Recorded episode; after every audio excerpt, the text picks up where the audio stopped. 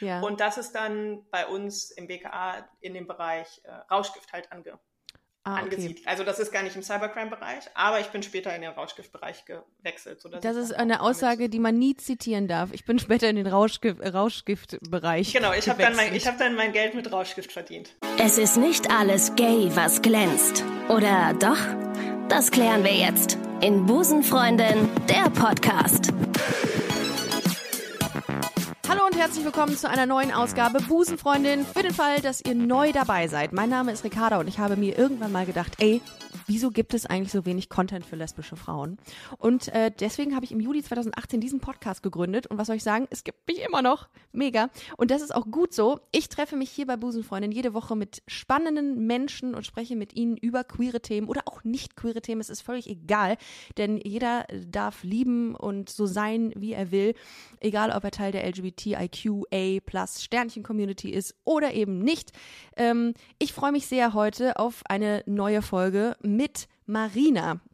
Marina ist 33 Jahre, kommt aus Wiesbaden und arbeitet beim Bundeskriminalamt. Und äh, keine andere oder keine geringere als Maike Johanna Reuter hat mir diesen Kontakt zu dieser tollen Frau vermittelt. Ich spreche heute mit Marina. Hallo.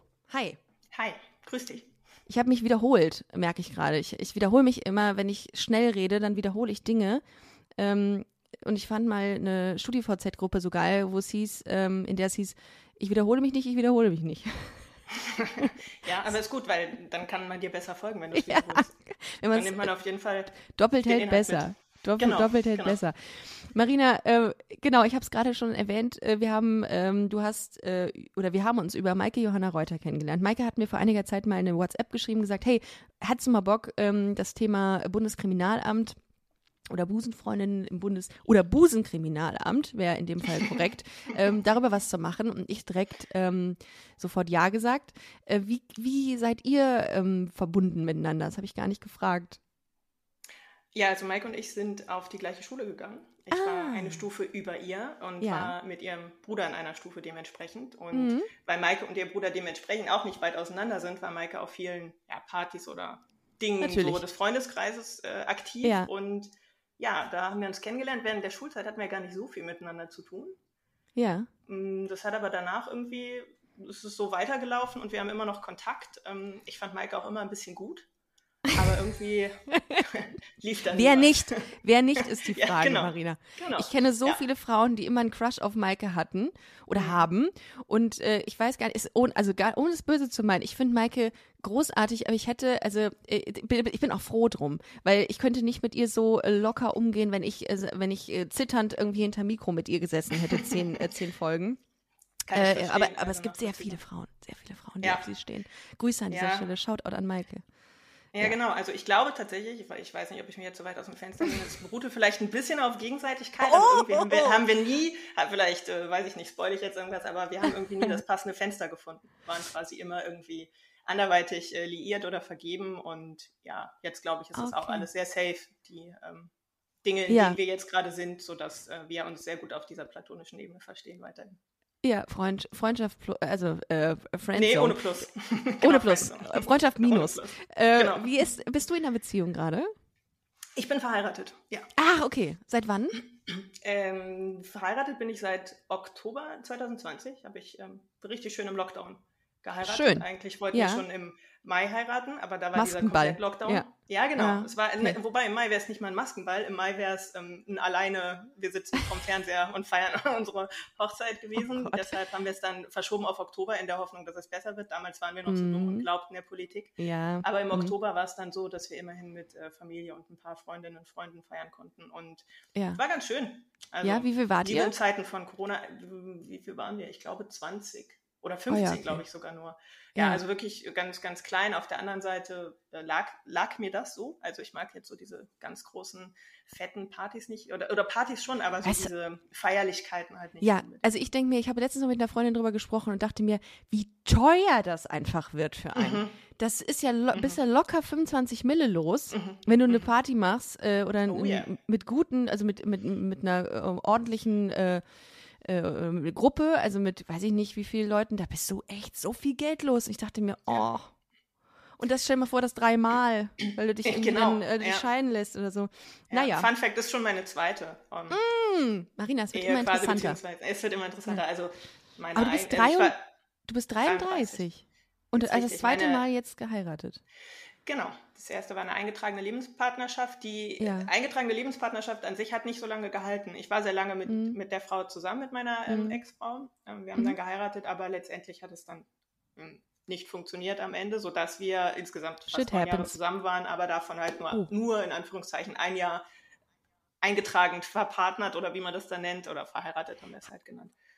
Ja. Hat das denn, äh, hat dieses, ähm, das Label verheiratet dann irgendwas gemacht mit euch? Also ich meine, wenn man, wenn man neun Jahre oder acht Jahre zusammen ist und dann ein Jahr verheiratet und sich danach trennt, ist es dann, oder war das sowas wie, wir retten nochmal irgendwie unsere Beziehung? Ganz, ganz unangenehme Frage, die ich hier gerade stelle. Aber manchmal, das ist so Problem. immer, es ist immer so Ja, ja. interessant, weil es gibt Leute oder Paare, die dann heiraten, um, um zu sagen, wir geben dem Ganzen nochmal so einen Push. Also wir versuchen es nochmal, indem wir heiraten oder ein Kind kriegen und dann ist das aber eigentlich gar nicht die Lösung für das Problem, sag ich jetzt mal.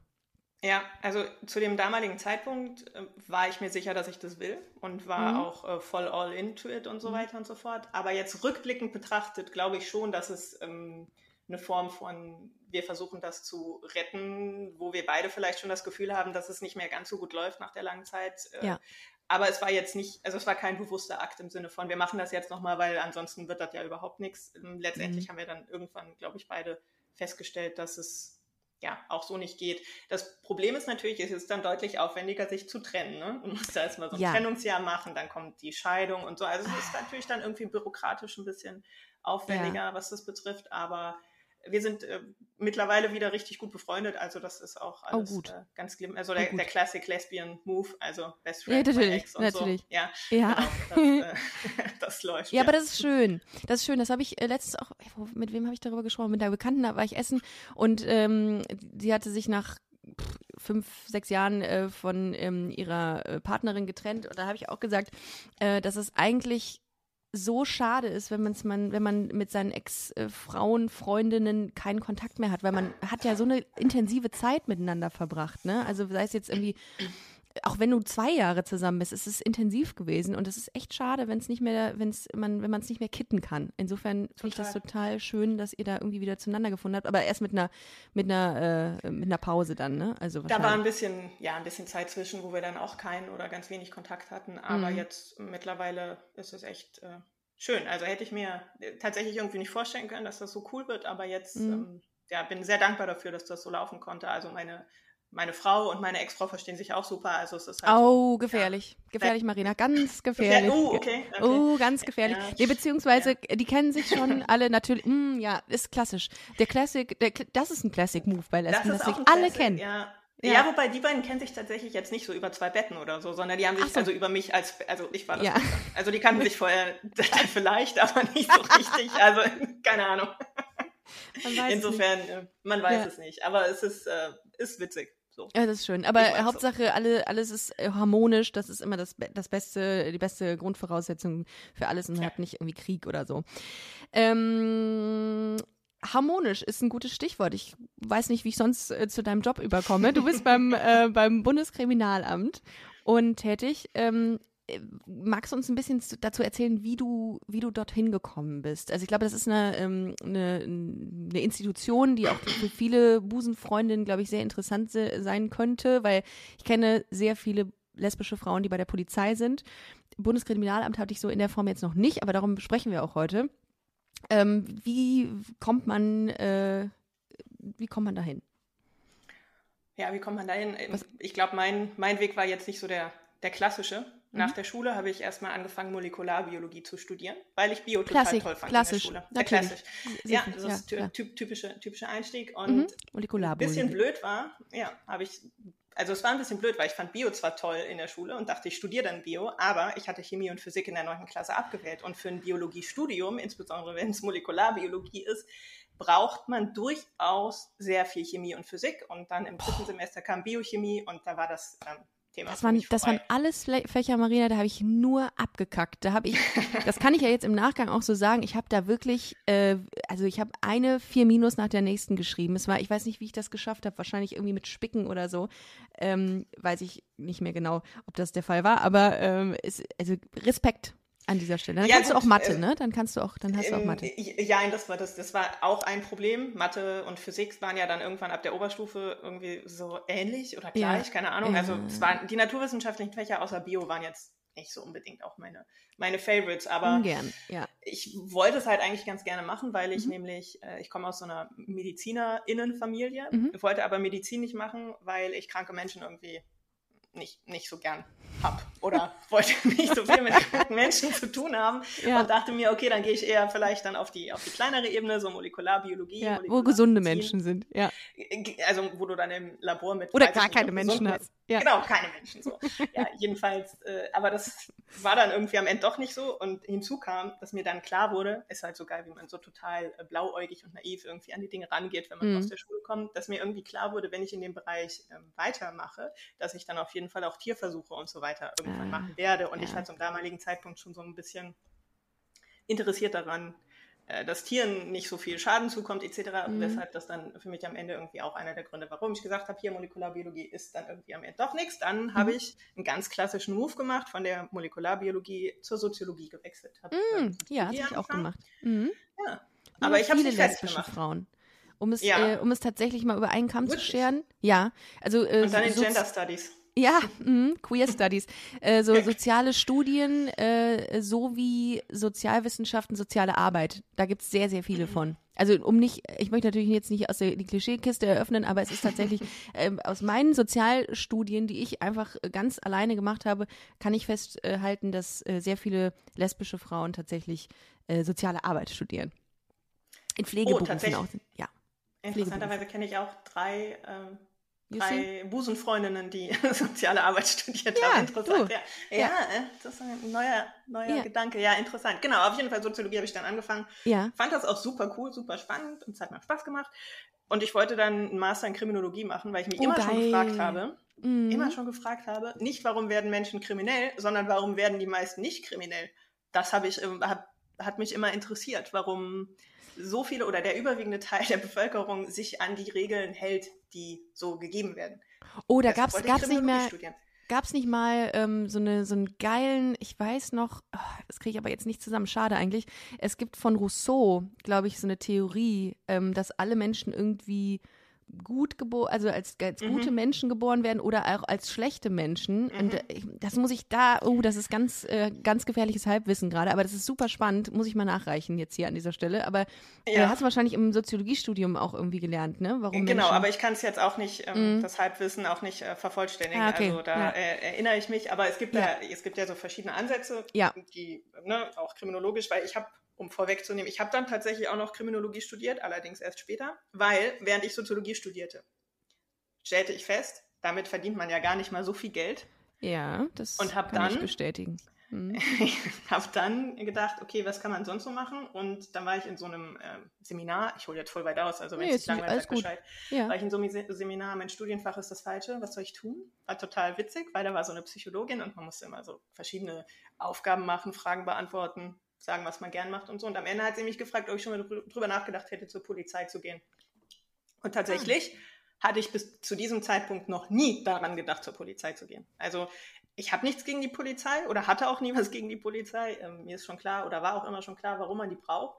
Aber ich kam eher aus so einem linksliberalen mhm. Umfeld, vielleicht mhm. eher so, dass Polizei jetzt nicht unbedingt äh, mein Traumberuf gewesen ist. Mhm. Habe aber dann gedacht, naja gut, was soll's? Und ich hatte eine Zeit lang sehr viel über die RAF gelesen und mhm. da spielt das BKA ja eine recht große Rolle. Ja. Und dann habe ich gedacht, was macht eigentlich das BKA? Und habe mir die Internetseite angeguckt und dachte, ach, da bewerbe ich mich mal. Und dann bin ich da tatsächlich reingekommen und seitdem. In den gehobenen oder den höheren Dienst?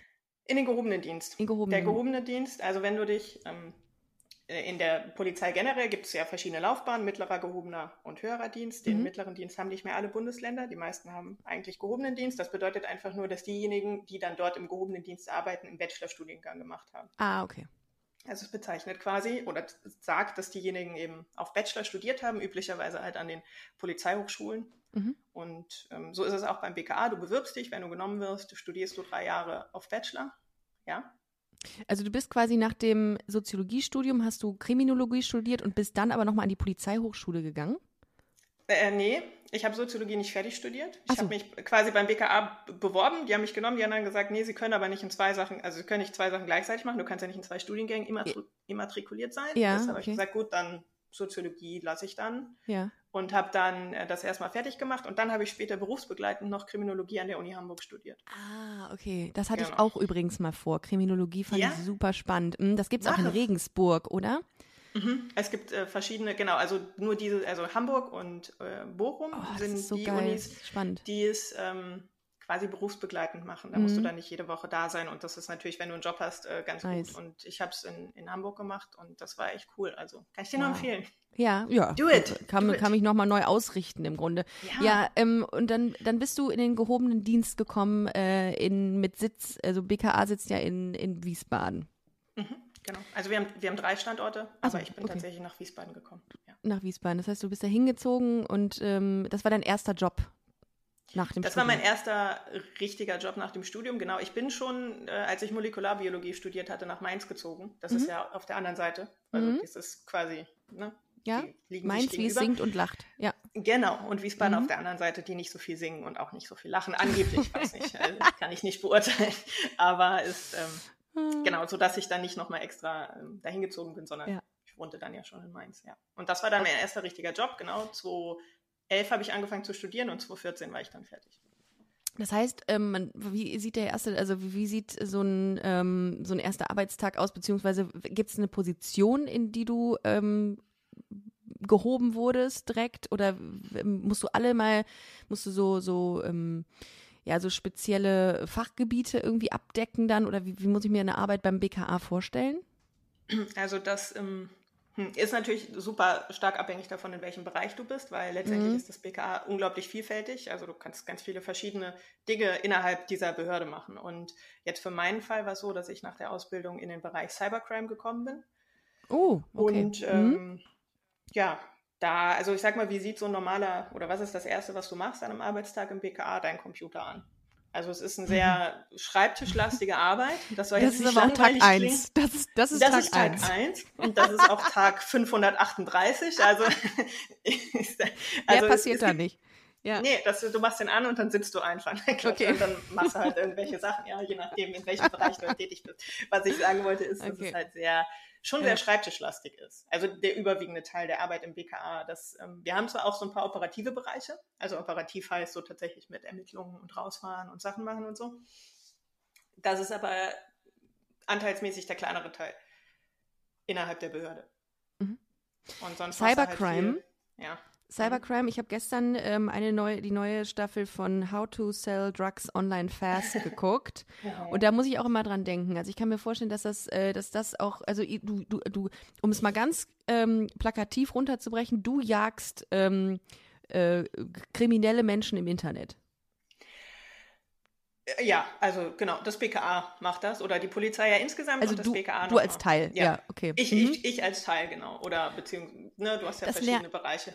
Hm? Das lernt ja. man dann. Also man, das ist, das war Tag eins. Man lernt, äh, wie man ähm, Menschen, die kriminelle Dinge im Internet tun, ähm, ähm, ja, fängt. Oh Gott, wie sich fängt. das genau. Ermittelt und dann hinter der, ihn her surft. und genau, und dann der, der Justiz äh, zu, äh, zuleitet oder so. Ja, das okay. lernt man, genau. Also das lernt man Spannend. jetzt nicht im Rahmen des Studiums, sondern im Rahmen des Studiums kriegst du eigentlich so eine General- Beschulung für alles mhm. oder Generalbesolung oder wie man das nennt, für alles, was so auf dich zukommen könnte im BKA und dann, je nachdem, in welchem Bereich du kommst, wirst du dann nochmal spezialisierter darauf vorbereitet. Ähm, in manchen Bereichen ist das besser und zielgerichteter als in anderen und in manchen ist es auch einfach aufwendiger, weil gerade Cybercrime ist natürlich ähm, recht komplex für ja. manche mehr, für manche weniger. Also du musst da nicht nochmal ein eigenes Informatikstudium irgendwie leisten, aber du musst schon die Grundfunktionsweisen des Internets verstehen und insbesondere natürlich so Ermittlungsansätze und so weiter. HTTP immer vor die, äh, vor die Adresse setzen. Das ist, das ist gut, ja. www. hilft sonst auch, ja. Auch. Aber das, was du, was du gerade gesagt hast mit ähm, How to Sell Drugs, Fast, Online, whatever, ich habe ja. die, hab die erste Staffel geguckt, ich muss die ja. zweite mal weitergucken. Sehr gut, ähm, Das ist tatsächlich Also es geht jetzt sehr ins Detail, falls es dich langweilt, sag Bescheid. Also du hast im, im BKA hast du den Bereich, der macht Cybercrime. Das ja. ist allerdings nicht alles, was mit dem Internet zu tun hat, sondern Cybercrime sind tatsächlich die Straftaten, die sich zum Beispiel gegen, also Cybercrime im engeren Sinne in Anführungszeichen heißt das. Die Polizei hat immer ja. so crazy Namen. Das heißt, das sind alle Straftaten, die sich gegen Datennetze und so ähm, wenden. Also das heißt Hacking-Angriffe, oh. Trojaner, mhm. Malware und so ein Kram. Also wirklich das, was halt so auf der technischen Ebene mhm. passiert und jetzt so Drogen übers Internet verkaufen. Das heißt in der Polizeisprache Tatmittel Internet. Also man nutzt das Internet, um eigentlich eine klassische Kriminalitätsform zu begehen in Anführungszeichen, nämlich Drogen verkaufen übers Internet. Ja. Und das ist dann bei uns im BKA in dem Bereich äh, Rauschgift halt ange ah, angesiedelt. Okay. Also das ist gar nicht im Cybercrime-Bereich, aber ich bin später in den Rauschgiftbereich gewechselt. das ist eine Aussage, die man nie zitieren darf. Ich bin später in den Rauschgift, Rauschgiftbereich Genau, ich habe dann, mein, hab dann mein Geld mit Rauschgift verdient. Genau. man muss, also unbedingt im Kontext muss man das jetzt hier hören. Genau, das darf man jetzt nicht aus dem okay. Kontext reißen. Ja. ja ähm, okay, das heißt, kriegt man denn, also die, ihr werdet vorbereitet ähm, in, in eurer Tätigkeit auf alle Eventualitäten, die da passieren könnten im Bereich Cyber, ähm, ähm, ist das denn so, dass man einen speziellen Fall auch zugewiesen bekommt, äh, wo es heißt, Marina, ähm, wir haben jetzt hier einen großen, großen Fall, bitte sei Teil des, des Ermittlerteams, Ermittlerinnenteams? Oder wie muss ich mir das vorstellen? Oder ist es erstmal die Grundausbildung, die da, ähm, ja, die da äh, zu, zu absolvieren ist? am Anfang? Also wenn du, wenn du fertig bist mit deinem Studium, bist du eigentlich äh, fertig. Das heißt, mhm. du hast in Anführungszeichen alle Möglichkeiten, normal mitzuarbeiten, jetzt okay. in so einem ja. Ermittlungsbereich zum Beispiel. Mhm. Ich selber bin gar nicht in den Ermittlungsbereich gekommen, sondern ich bin in so einen Bereich gekommen, der eher so Lagebeobachtung, Auswertung von Phänomenen und so gemacht hat. Also mhm. ist nochmal ein anderer Bereich, wo das BKA halt sehr aktiv ist, weil du ja auch, um, ich sag jetzt mal, Schwerpunkte zu setzen in der Kriminalitätsbekämpfung, musst du ja wissen, was geht denn eigentlich so? Oder was passiert so? Wie entwickelt sich die Lage? Welche Möglichkeiten gerade im Bereich Cybercrime gibt es? Welche neuen technischen Fortschritte und so weiter? Ah, was nutzen die Täterinnen, Täter neuerdings und so weiter? Und da gibt es halt einen Bereich, der beschäftigt sich eher so damit, halt zu gucken, was kommt so Neues, welche Informationen haben wir, also Informationen sammeln, auswerten mhm. und dann anwenden und so. Und dann der andere Bereich ist eben die klassische Strafverfolgung, wo dann Fälle äh, stattfinden oder st stattfinden nicht, aber wo Fälle halt ermittelt werden oder Sachverhalte ermittelt werden. Und ja, da hätte es mir auch passieren können, wenn ich in so einen Bereich gekommen wäre, dass es dann heißt, hier Marina, das ist äh, dein Ermittlungsteam und ihr habt mhm. den und den Fall und jetzt mach mal mit. Und die, die Ausbildung dann jetzt tatsächlich in diesem jeweiligen Bereich erfolgt halt durch die Kolleginnen und Kollegen. Du hast dann halt erfahrene ähm, BKAlerinnen, BKAler, die dir halt dann beibringen, wie es geht. Mhm. Im Idealfall können sie es auch. Also das, wäre Das ist gut. Das ist immer gut, wenn man jemanden hat, der es kann. Ähm, ich habe mal vor einiger Zeit mit einer äh, mit einer Bekannten gesprochen, die eine Bekannte hat, die auch beim BKA, aber hier in Köln arbeitet? Hm, die könnte beim LKA, nee, LKA sein, genau. Aber das ist in Düsseldorf. dann ist genau, dann äh, ja. genau. Meine Bekannte ist aus Köln und die hat eine Bekannte, die beim LKA arbeitet und die ist im Bereich Kinderpornografie. Und dann habe ich gefragt, wie wie schlimm ist das bitte, wenn du dir sowas angucken musst? Und dann meinte sie, das ist äh, kann man gar nicht irgendwie in Worte fassen. Du du stumpfst natürlich dann irgendwie ab nach einer Zeit. Also es ist nicht mehr immer so, dass du so emotional daran gehst, wie, wie meine, wie meine Person das tun würde, wahrscheinlich, wenn es mhm. sowas, wenn, wenn ich sowas sehen würde. Ich stelle mir das ganz, ganz furchtbar vor, sowas zu sehen, mhm. das erste Mal. Ja, auf jeden Fall. Also Kinderpornografie ist auch ein Bereich, äh, dem sich das BKA natürlich widmet und mhm. äh, in dem man sich auch Videos oder Fotos, Bilder angucken muss. Mhm. Das ist allerdings ein Bereich, in dem ich nie gearbeitet habe und auch nie arbeiten werde will. oder will, weil ja, ich es okay. eben nicht kann. Und okay, das gut. ist äh, auch so, dass man mhm. ähm, dazu nicht gezwungen werden kann. Also wenn okay. du sagst, Kinderpornografie kann, kann ich nicht. nicht arbeiten, ist nichts für ja. mich, dann sagt keiner, muss so aber. Ja. Also das ist schon, schon bekannt oder auch schon klar, dass das ein extrem extrem schlimmer Arbeitsbereich ist, der natürlich ja. auch krasse psychische Folgen für ja, die Kolleginnen und Kollegen haben mhm. kann und äh, dementsprechend also auf der ja. anderen Seite kann man wirklich dankbar sein, dass es diese Kolleginnen oder Kollegen gibt, die das auf aufdecken ne? und diese wirklich perversen Menschen ähm, hoffentlich auch auffliegen lässt oder diese Ringe, es sind ja meistens immer so Kinderpornografie-Ringe. Ähm, okay, also es gibt viele, gibt es irgendwelche Bereiche, von denen du sagst, da möchte ich auf jeden Fall noch hin, also weil du da irgendwie ein spezielles Interesse dran hast?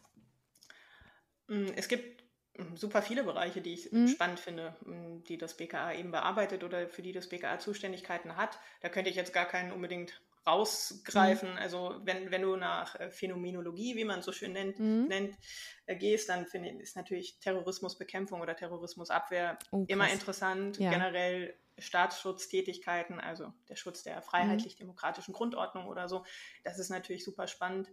Aber es gibt auch Bereiche im BKA, die jetzt nicht spezifisch irgendwelche Phänomeno also oder Phänomenbereiche bearbeiten, sondern die einfach ähm, dazu da sind oder deren Aufgabe es ist, eben die anderen Arbeitsbereiche zu unterstützen. Mhm. Sei es durch irgendwelche Technik, sei es durch bestimmte Ermittlungsmaßnahmen, die dann ähm, bereitgestellt werden oder so. Also es gibt super spannende, vielfältige Bereiche und das Gute ist eben, da das BKA so vielfältig ist, wird man, glaube ich, also muss man den Arbeitgeber nicht wechseln, um was komplett Unterschiedliches zu machen.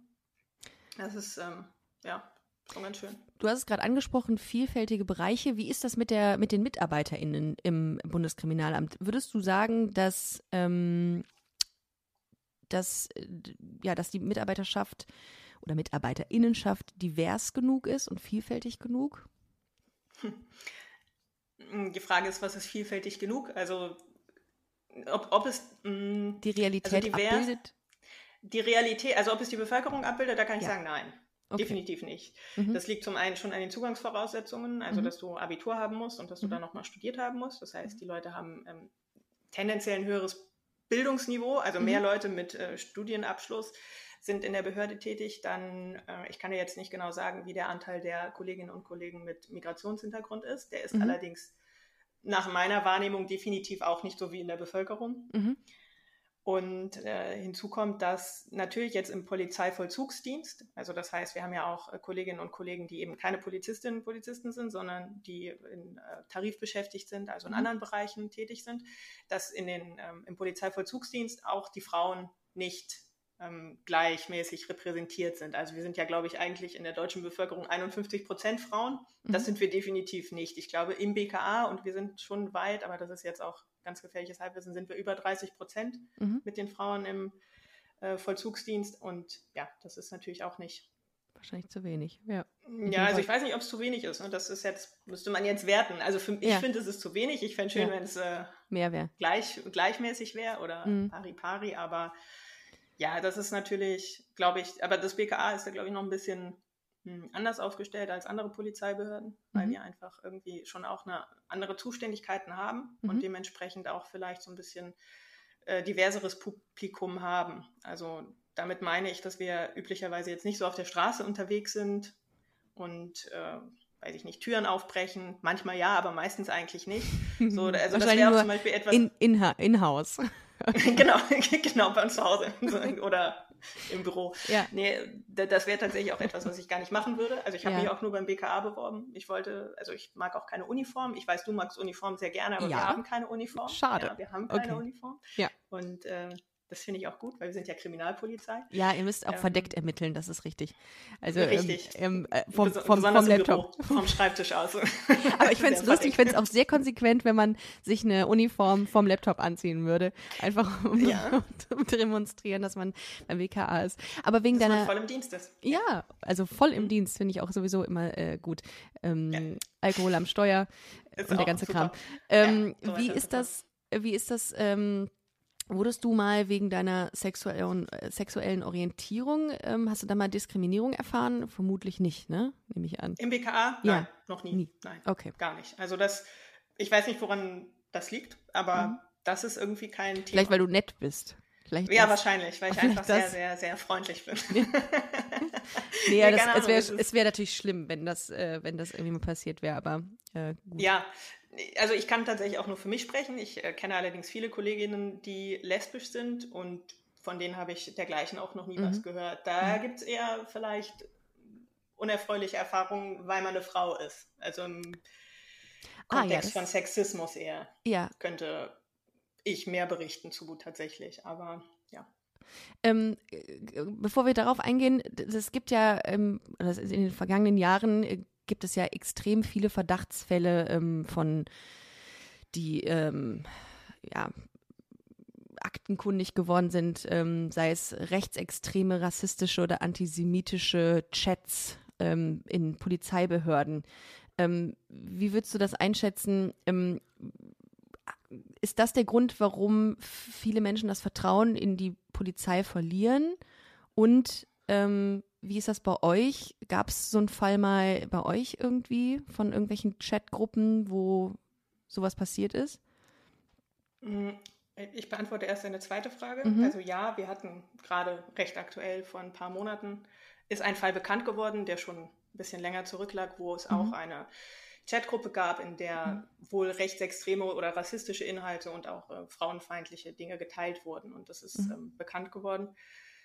Und ähm, um das zu verknüpfen mit deiner ersten Frage, ich glaube, dass es auf jeden Fall ein Grund ist, warum Vertrauen in die Polizei verloren geht innerhalb ja. der Bevölkerung. Vielleicht auch ein Grund, warum Respekt verloren geht gegenüber der Polizei innerhalb der Bevölkerung. Ja. Und ich glaube, dass es ähm, ja, mittlerweile hat ja, glaube ich, fast jede Polizeibehörde so den einen oder anderen Skandal irgendwie mhm. ähm, in, in der Form gehabt. Und die, die Frage ist, auf der einen Seite muss man natürlich sagen, ist die Frage, kommen jetzt immer mehr ans Licht, einfach weil mehr Awareness geschaffen wird. Davon gehe ich mhm. aus, dass einfach mehr Leuten klar wird, okay, das ist wirklich was Schlimmes. Dann sage ich halt doch mal äh, Bescheid. Vielleicht ist auch mittlerweile ein bisschen mehr ja, Verständnis im Bereich der Führungsebene vorhanden, dass die dann mhm. auch wirklich was machen, weil man ja auch immer wieder hört, dass oder hörte in der Vergangenheit, dass Dinge bekannt waren, aber einfach niemand was gemacht hat, weil es vielleicht einfach gar nicht ernst genommen wurde in, in der Form oder es irgendwie mhm. als geschmacklose Witze ab, äh, ja. so und auch, wurden. Ja. Und anfangs war es ja dann irgendwie immer die Rede äh, oder war die Rede von Einzelfällen, aber wenn es sich häuft und äh, so viele unterschiedliche ähm, ja, Gruppen wie Nordkreuz, Gruppe S, NSU 2.0, äh, das sind ja Dinge, die, die kann man ja nicht mehr als Einzelfälle deklarieren. Ne? Das ist ja, das ist ja schon ja. eine Struktur irgendwie gefühlt. Ja, das ist so, ist ja auch gerade immer die, die Diskussion, hat die Polizei ein strukturelles mhm. Problem mm. oder ist es ein, ein, institutioneller Rassismus, also ja. etwas, was innerhalb der Institution, innerhalb der Strukturen verankert ist? Also ja. das ist, äh, es gibt Leute, die wehren sich da sofort ganz massiv gegen, mm. wenn man mhm. das in irgendeiner Art und Weise anspricht. Ich glaube oder ich bin der festen Überzeugung, dass der, der aller, allergrößte Teil der Kolleginnen und Kollegen weder rassistisch noch rechtsextrem ist. Mm. Auf gar keinen Fall, da bin ich mir ziemlich sicher. Aber ich glaube, dass es schon gewisse Strukturen innerhalb der Behörden gibt, die das Entstehen von solchen Einstellungsmustern befördern können. Mhm. Damit meine ich jetzt insbesondere, also nehme ich jetzt mal kurz das BKA ein bisschen raus, aber jetzt so eine Polizeidienststelle vielleicht in irgendeinem Brennpunkt, wo es einfach sehr, sehr viele negativen Kontakt zum Beispiel mit migrantischen Mitbürgerinnen und Mitbürgern gibt, dass man da einfach aufgrund, weil wir sind ja auch alles irgendwie Menschen, irgendwann anfängt auch abzustumpfen, wie du es eben gesagt ja. hast, und irgendwie Vorurteile zu, zu kreieren. Das ist ja auch eine Form von Selbstschutz irgendwie. Ne? ah, okay, ja. Das soll ja, das soll jetzt, ich will das auf keinen Fall irgendwie wegreden oder, oder, oder mhm. verharmlosen, auf gar keinen mhm. Fall. Ich will damit nur sagen, es gibt eigentlich ganz einfache Erklärungen dafür, dass das in Teilen passiert. Und ähm, hinzu, mhm. dazu kommen natürlich auch noch so Sachen wie Cop Culture, das wird, wird ja auch immer wieder in der Öffentlichkeit thematisiert. Also ja. Also diese Polizeikultur, welche Formen oder was, was ja. gibt es in diesen Polizeikulturen, die das unter Umständen befördern können. Und ich glaube, dass das, ja. Aber wie könnte man diese Vorurteile, die sich ja verfestigen mit der Zeit, ähm, wie könnte man denen entgegenwirken? Weil, also ich hatte mal vor einiger Zeit hatte ich eine Podcast-Episode ähm, mit einer ähm, Person of Color und ähm, sie hatte mir erzählt, dass sie super oft kontrolliert wird. Sie ist einfach mit dem, mit dem, mit dem Skateboard ähm, durch, durch, durch Köln gefahren, wurde, wurde mehrfach angehalten oder nicht an diesem Abend, aber grundsätzlich mehrfach angehalten und auch, ähm, auch ruppig behandelt. Und dann denke ich mir mhm. so, was, was machen wir denn dagegen, dass das aufhört, dass diese Vorurteile in den Köpfen irgendwie verfestigt werden? Gibt es da, hast du einen Vorschlag, was man machen könnte, damit es ähm, sich ändert? Imagine the softest sheets you've ever felt. Now imagine them getting even softer over time. That's what you'll feel with Bowl and Branch's organic cotton sheets. In a recent customer survey, 96% replied that Bowl and Branch sheets get softer with every wash. Start getting your best night's sleep in these sheets that get softer and softer for years to come. Try their sheets with a 30-night guarantee. Plus, get 15% off your first order at bowlandbranch.com. Code BUTTERY. Exclusions apply. See site for details.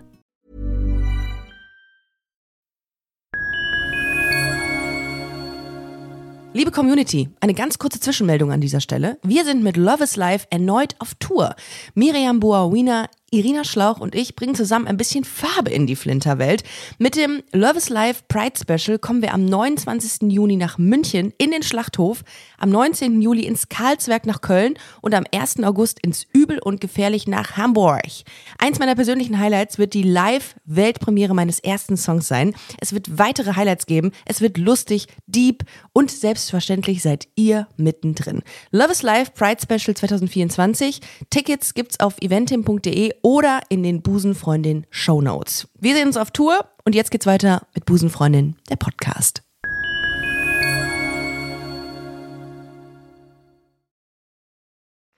Boah, das ist eine sehr schwierige Frage. Also ich glaube, mhm. das ist das Problem dieses Racial Profilings. Es mhm. hat ja immer so ein bisschen was damit zu tun.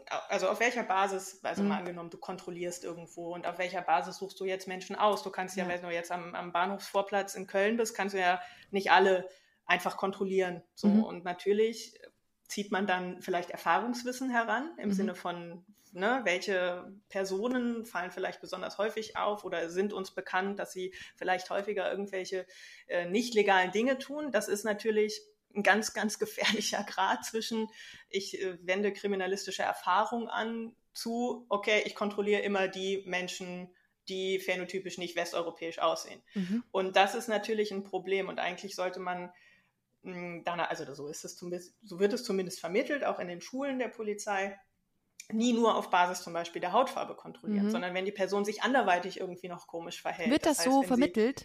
Sie, in so der wird Ausbildung? es vermittelt. Ah, ja, okay. also eigentlich ist das, du darfst, also es, es gibt ja auch Gerichtsurteile, die sagen, wenn du nur aufgrund der Hautfarbe kontrollierst, dann ist es Racial Profiling. Du ja. brauchst andere Anhaltspunkte. Ah, okay. Mhm.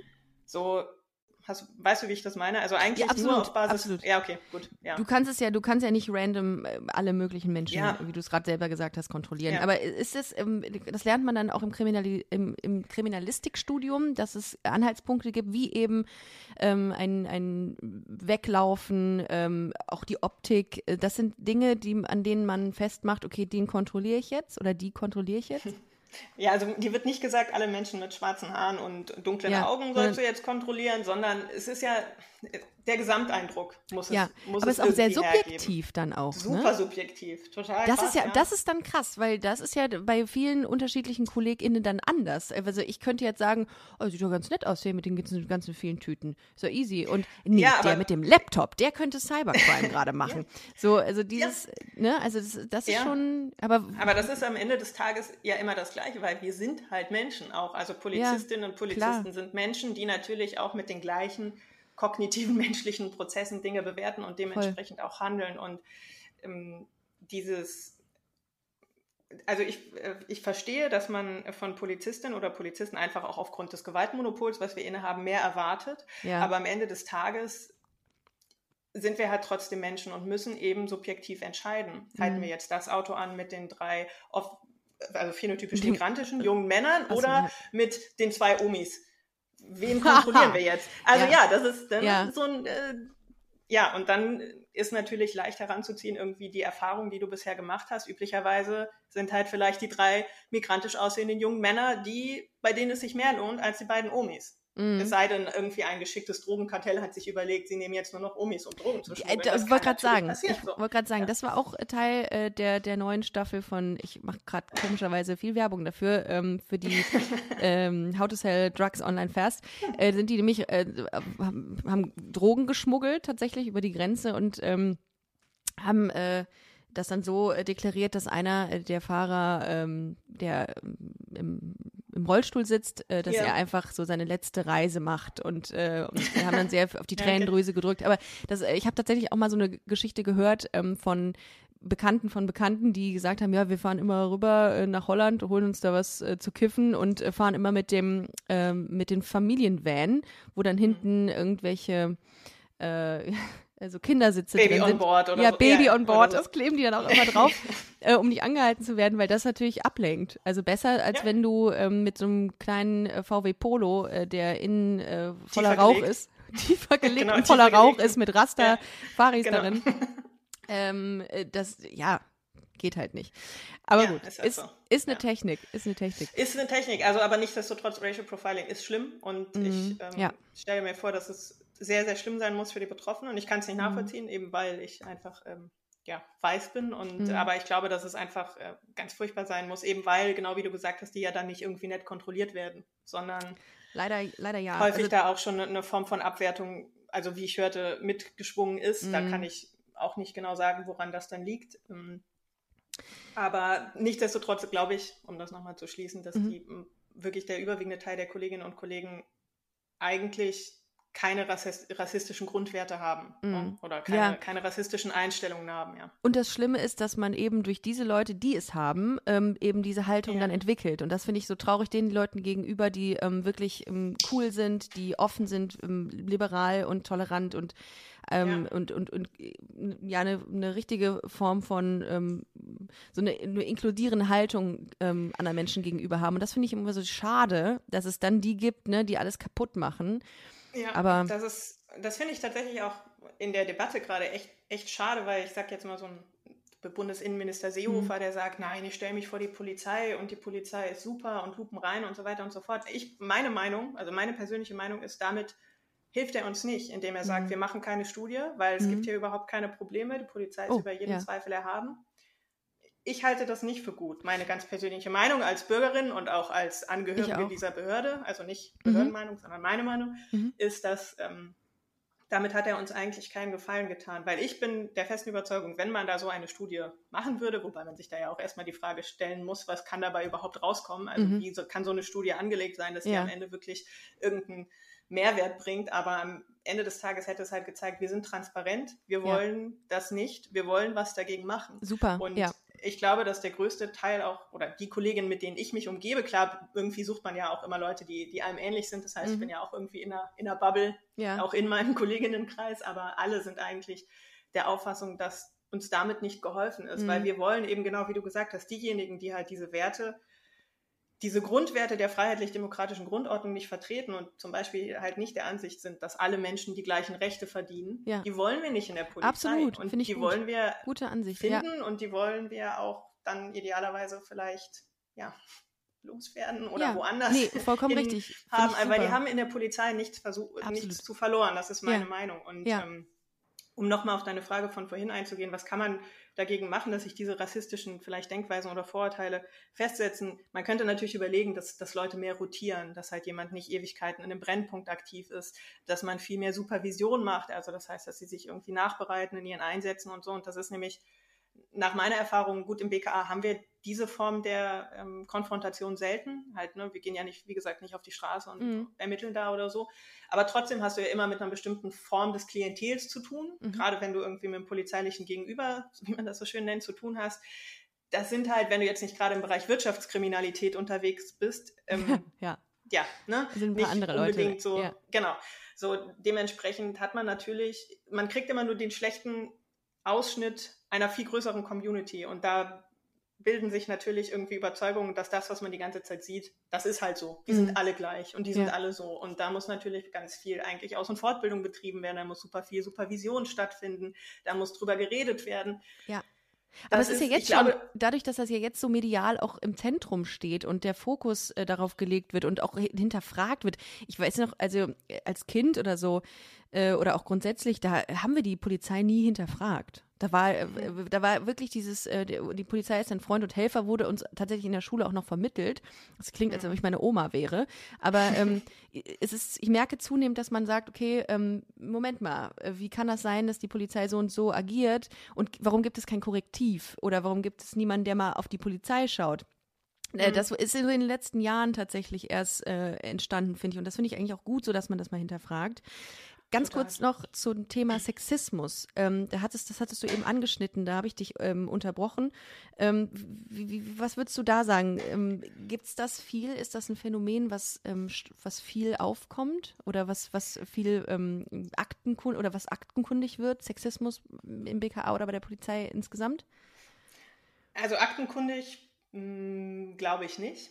Mhm. Das, also äh, was ich sagen kann, ja, es gibt Sexismus Mhm. in der Polizei und auch im BKA und es gibt ähm, Form der sexuellen Übergriffigkeit, der sexuellen Belästigung am Arbeitsplatz natürlich ist auch dir das bei schon mal passiert?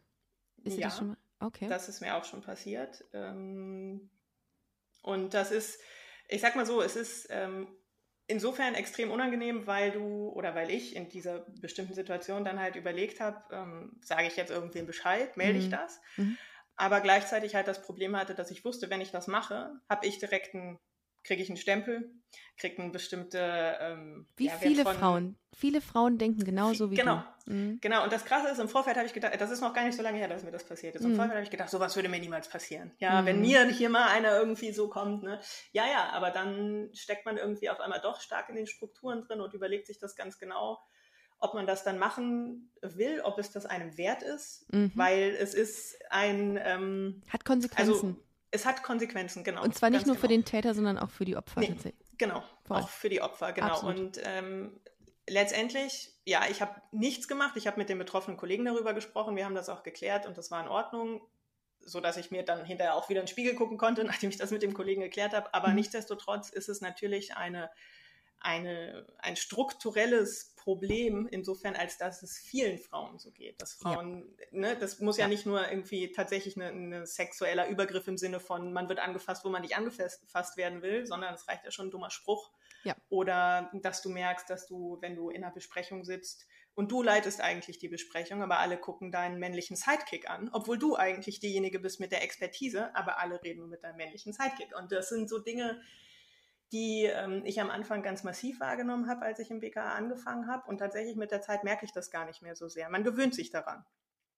Also ich nehme das nicht mehr so wahr, aber immer wieder, wenn ich mit neuen Kolleginnen spreche, die in das, ins BKA kommen, die sind total schockiert.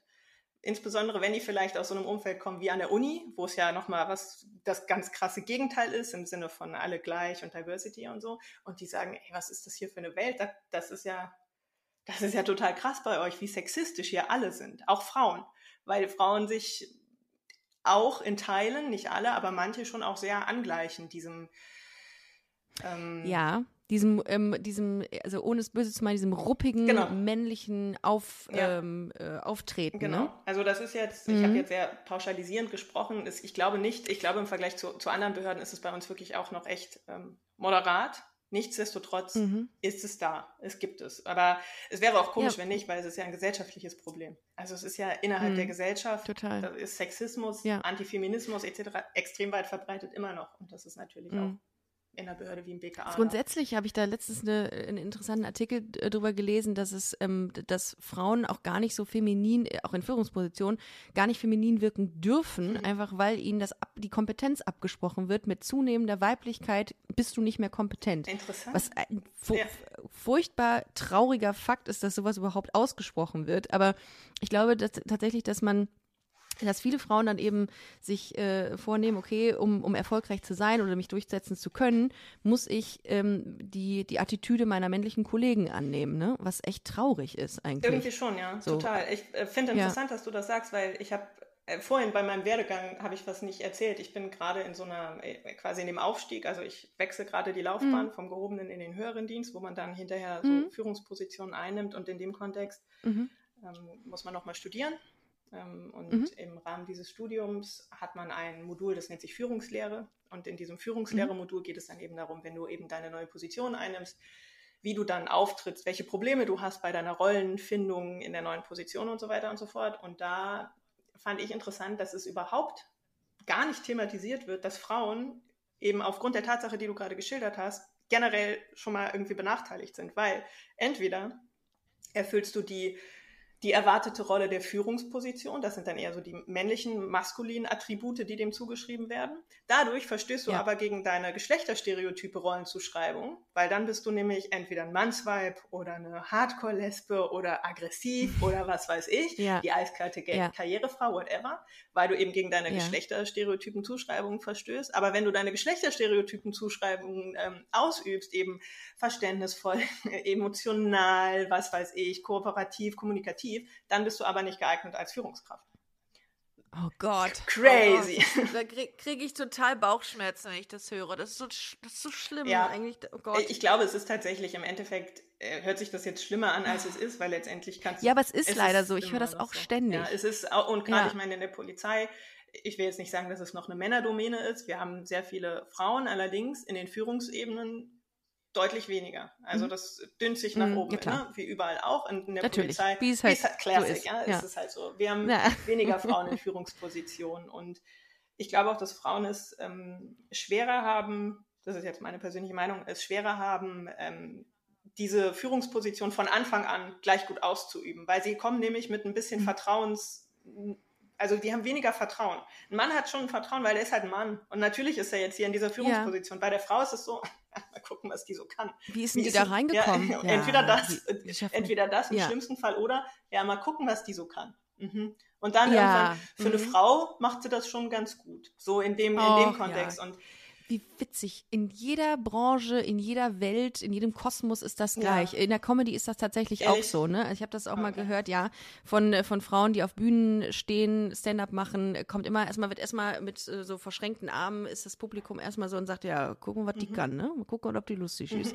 und dann, ähm, äh, ja, so nach der Show, ja, was lustig für eine Frau war das schon Das gut. ist ja. immer, Genau. ja, ist gut. Ja, ja, kann sie, kann sie. Äh, und das ist so, das ist schwierig, finde ich. Aber ich finde zum Beispiel Menschen wie dich, die äh, sehr, sehr reflektiert über, über ähm, alles wahrnehmen und so super wichtig. Und ich, ich hoffe sehr, dass, äh, dass du ganz schnell, schnellstmöglich in eine Führungsposition kommst, um äh, die, ähm, die Frauen einfach äh, an, angemessen zu repräsentieren. Also Danke, danke. Ähm, sehr, sehr cool. Wenn es mehr von dir gibt, bitte. Das wäre toll. Äh, danke. Äh, weil ich glaube, dass das, äh, das täte ähm, den, den äh, Institutionen sehr, sehr gut. Ähm, du, wir sind fast am Ende unserer Zeit.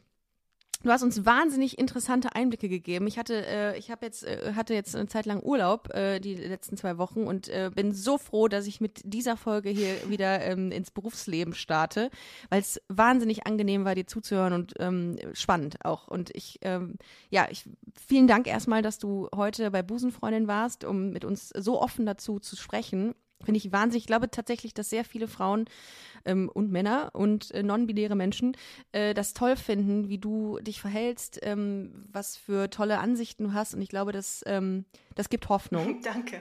Und ähm, was ist, wenn Leute dir schreiben wollen, um noch mehr über den Beruf ähm, oder die Laufbahn beim BKA zu erfahren? Können wir da nochmal irgendwie, äh, kann man dir irgendwie schreiben? Ähm, Ja, ich, bist du ähm, irgendwo erreichbar?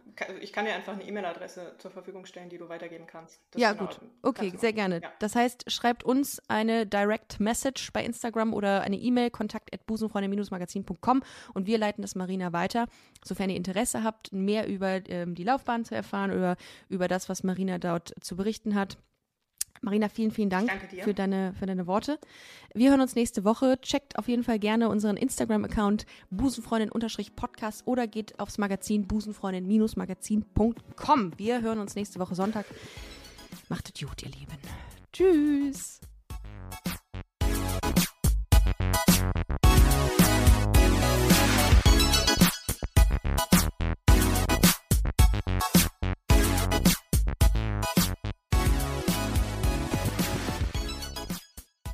Busenfreundinnen und Busenfreunde, vielen Dank, dass ihr bei dieser Podcast-Episode bis zum Schluss mit dabei wart, sonst äh, würdet ihr das hier gerade nicht hören. Ein großer Dank geht an unseren Partner Rausgegangen Köln. Das ist Kölns führende Plattform für Veranstaltungstipps. Alle Infos dazu findet ihr auf www.rausgegangen.de. Und wenn ihr schon online unterwegs seid, schaut gerne noch auf unserer Webseite vorbei unter www.busenfreundin-magazin.com. Ich empfehle mich und ich hoffe, ihr uns auch. Bis nächste Woche. Hashtag Spread the Love. Hey, it's Paige DeSorbo from Giggly Squad. High quality fashion without the price tag. Say hello to Quince. I'm snagging high-end essentials like cozy cashmere sweaters, sleek leather jackets, fine jewelry, and so much more. With Quince being 50 to 80% less than similar brands. And they partner with factories that prioritize safe, ethical, and responsible manufacturing. I love that. Luxury quality within reach. Go to quince.com slash style to get free shipping and 365 day returns on your next order. Quince.com slash style.